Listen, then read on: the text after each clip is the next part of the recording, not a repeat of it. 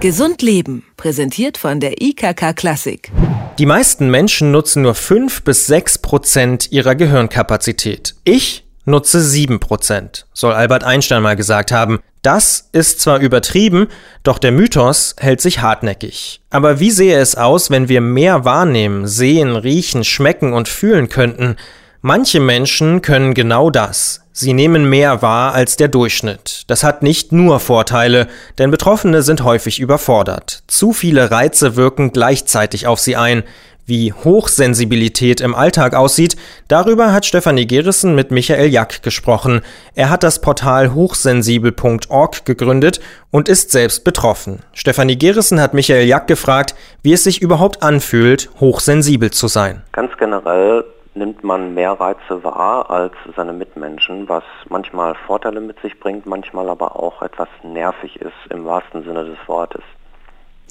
Ja, Sie haben ja ähm, Abitur gemacht, Sie haben Rechtswissenschaften studiert, waren als wissenschaftlicher Mitarbeiter an der Uni tätig. Heute arbeiten Sie als Rechtsreferendar. Das klingt ja nach einem ganz geraden Lebenslauf und nach einer respektablen Karriere. Welchen Einfluss hat denn die Hochsensibilität auf Ihren Alltag und Ihr Arbeitsleben? Die Hochsensibilität merke ich im Alltagsleben Gott sei Dank nicht. Das wird allerdings damit zu tun haben, dass die Arbeit des Juristen als solche relativ ruhig ist, jedenfalls meistens. Ich habe in erster Linie Probleme festgestellt, wenn es um die Freizeitgestaltung ging. Das prägnanteste Beispiel ist hierbei die Diskothek, wo ich als Teenager merkte, dass andere Nächte durchfahren können. Ich hingegen ohne Ohrstöpsel nach fünf Minuten Probleme kriegte, mit Ohrstöpsel nach 30 Minuten. Generell war es so, dass ich auf Partys immer das Gefühl hatte, die Reizeindrücke hier sind zu viele, es ist zu unruhig. Ähm, es gab Zeiten, da habe ich mich angesichts lauter Musik geradezu auf dem Wohnungsflur aufgehalten. Ansonsten bemerkte ich in der Kindheit, dass lebhaftes Spielen mit Altersgenossen relativ anstrengend war. Das resultierte teilweise sogar in Erpressungsversuchen nach dem Motto, wir machen jetzt dieses und jenes Spiel, sonst komme ich morgen wieder. Um es zusammenzufassen, im Berufsleben habe ich, Klammer auf Gott sei Dank, Klammer zu, wenig Probleme. Die Schwierigkeiten zeigen sich eher in der Freizeitgestaltung.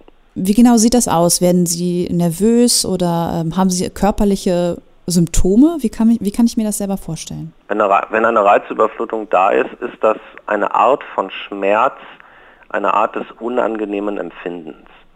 Ähm, es ist sozusagen eine Form des Nervens. Ja? Wir alle kennen das Gefühl, irgendetwas nervt. Und dieses Gefühl stellt sich bei Hochsensiblen etwas früher ein. Ist das so, dass es, ähm, Sie sagten ja schon, Sie ähm, haben das Beispiel mit der Diskothek angebracht. Ähm, Wirkt sich das eventuell nur auf einen Teil von Reizen aus? Also Sie haben Probleme mit akustischen Eindrücken. Wie ist das mit zum Beispiel optischen Eindrücken? Ich habe in der Tat hauptsächlich Probleme mit akustischen Eindrücken. Daneben habe ich es auch ganz gern, wenn beispielsweise Computermonitore immer relativ dunkel eingestellt sind brauche relativ häufig eine Sonnenbrille bei diffusen Lichtverhältnissen.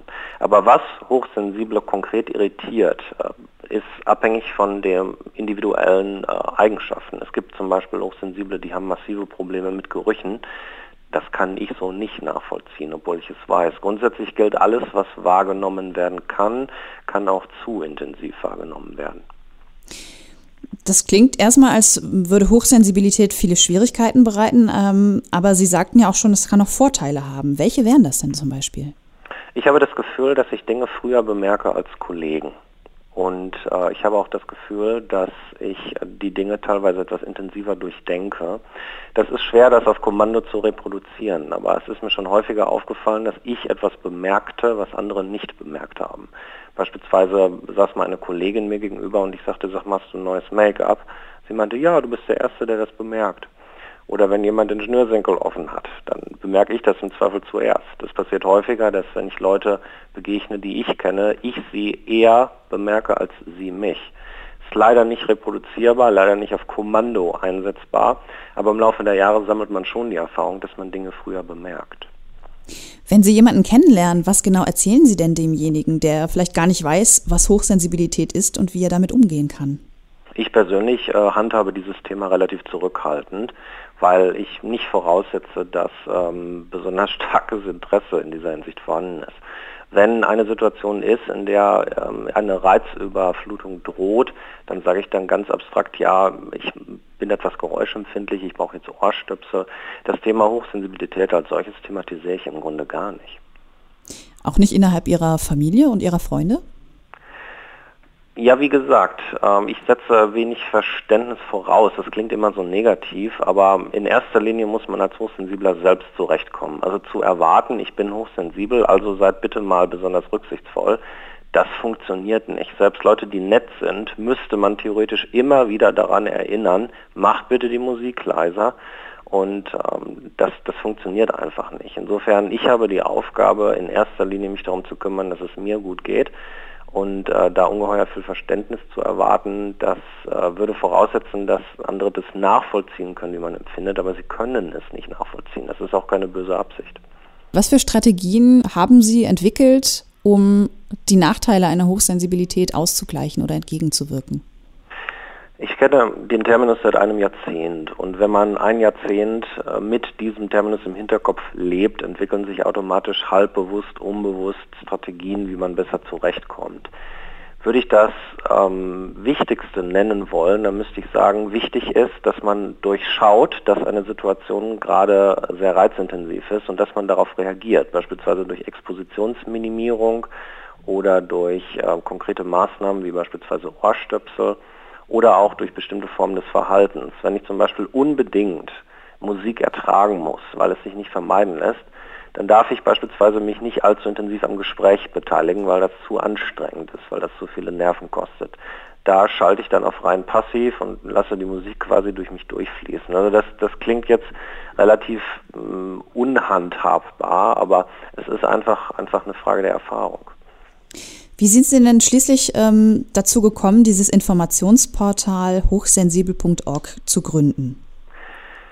Meine persönliche Wahrnehmung war, dass Hochsensibilität ein Problem ist, wenn man nicht von ihr weiß. Man fühlt sich diffus anders, hat das Gefühl, man ist falsch und es entwickelt sich gerade bei jungen Menschen ein starker Anpassungsdruck. Du musst gewisse Dinge abkönnen, du musst gewisse Dinge ertragen können. Und um ein gelungenes Leben zu führen, muss die Biografie gewisse Dinge aufweisen, beispielsweise durchgefeierte Nächte. Als ich mit dem Terminus Hochsensibilität in Kontakt gekommen bin, wurde, wurden die eigenen Maßstäbe dafür, was tut mir gut, mit einem Male legitimiert. Ich habe ein Rollenangebot gekriegt, welches meiner besonderen nervlichen Konstitution entspricht. Und das war ungeheuer erleichternd. Das war eine, eine, eine Erfahrung, da fällt nicht nur ein Stein vom Herzen, sondern eine ganze Gebirgskette. Ich war geradezu zwei Monate euphorisch. Und meine Schlussfolgerung war, wenn ich diese Erfahrung mache, dass es ungeheuer erleichternd ist, diesen Terminus zu kennen, dann wird es anderen auch so gehen. Und damit begann ich relativ bald mit der Öffentlichkeitsarbeit zum Thema. Durch dieses Portal und Ihre Arbeit damit haben Sie ja bestimmt auch Kontakt zu anderen Betroffenen bekommen. Wie sind denn da Ihre Erfahrungen mit anderen Hochsensiblen? Das hält sich in Grenzen, weil das Portal bundesweit und teilweise international in Anführungsstrichen Zuständigkeit hat. Also aus dem ganzen Bundesgebiet benutzen ähm, Hochsensible die Informationen auf der Seite. Teilweise werden diese Informationen von Wissenschaftlern abgerufen oder von Ärzten. Der persönliche Kontakt als solcher ähm, findet gar nicht so ungeheuer intensiv über den Verein statt, sondern eher über einzelne Gesprächskreise, die ich entweder mal besuche oder ähm, in, in Anführungsstrichen meinem Gesprächskreis, den ich in Bochum, meiner Universitätsstadt, gegründet habe. Aber der Verein selbst führt nicht zu einer großen Anzahl von unmittelbaren Face-to-Face-Kontakten.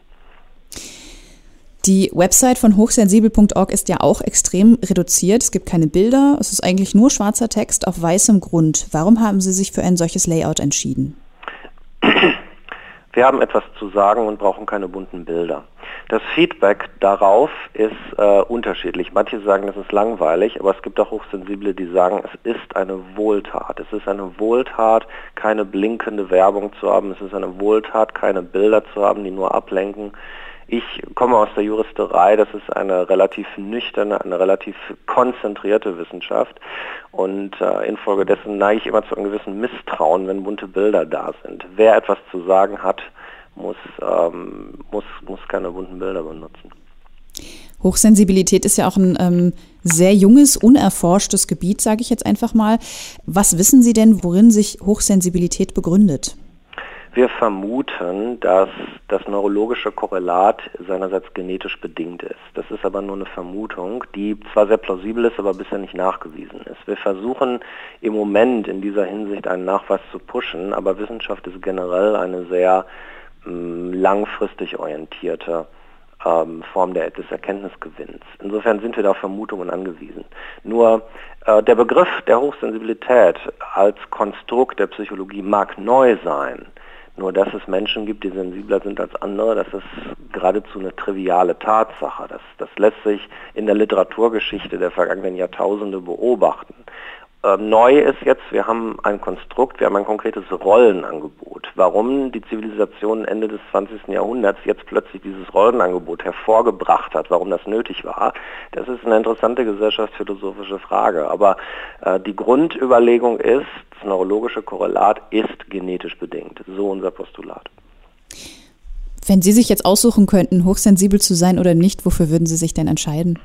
Trotz allem möchte ich hochsensibel bleiben. Das finde ich ein schönes Schlusswort. Das sagt Michael Jack. Er ist der Präsident des Informations- und Forschungsverbundes hochsensibel.org und ist selbst hochsensibel. Vielen Dank für das Gespräch, Herr Jack. Ich danke Ihnen. Gesund Leben, präsentiert von der IKK Klassik, gibt es auch zum Nachhören als Podcast.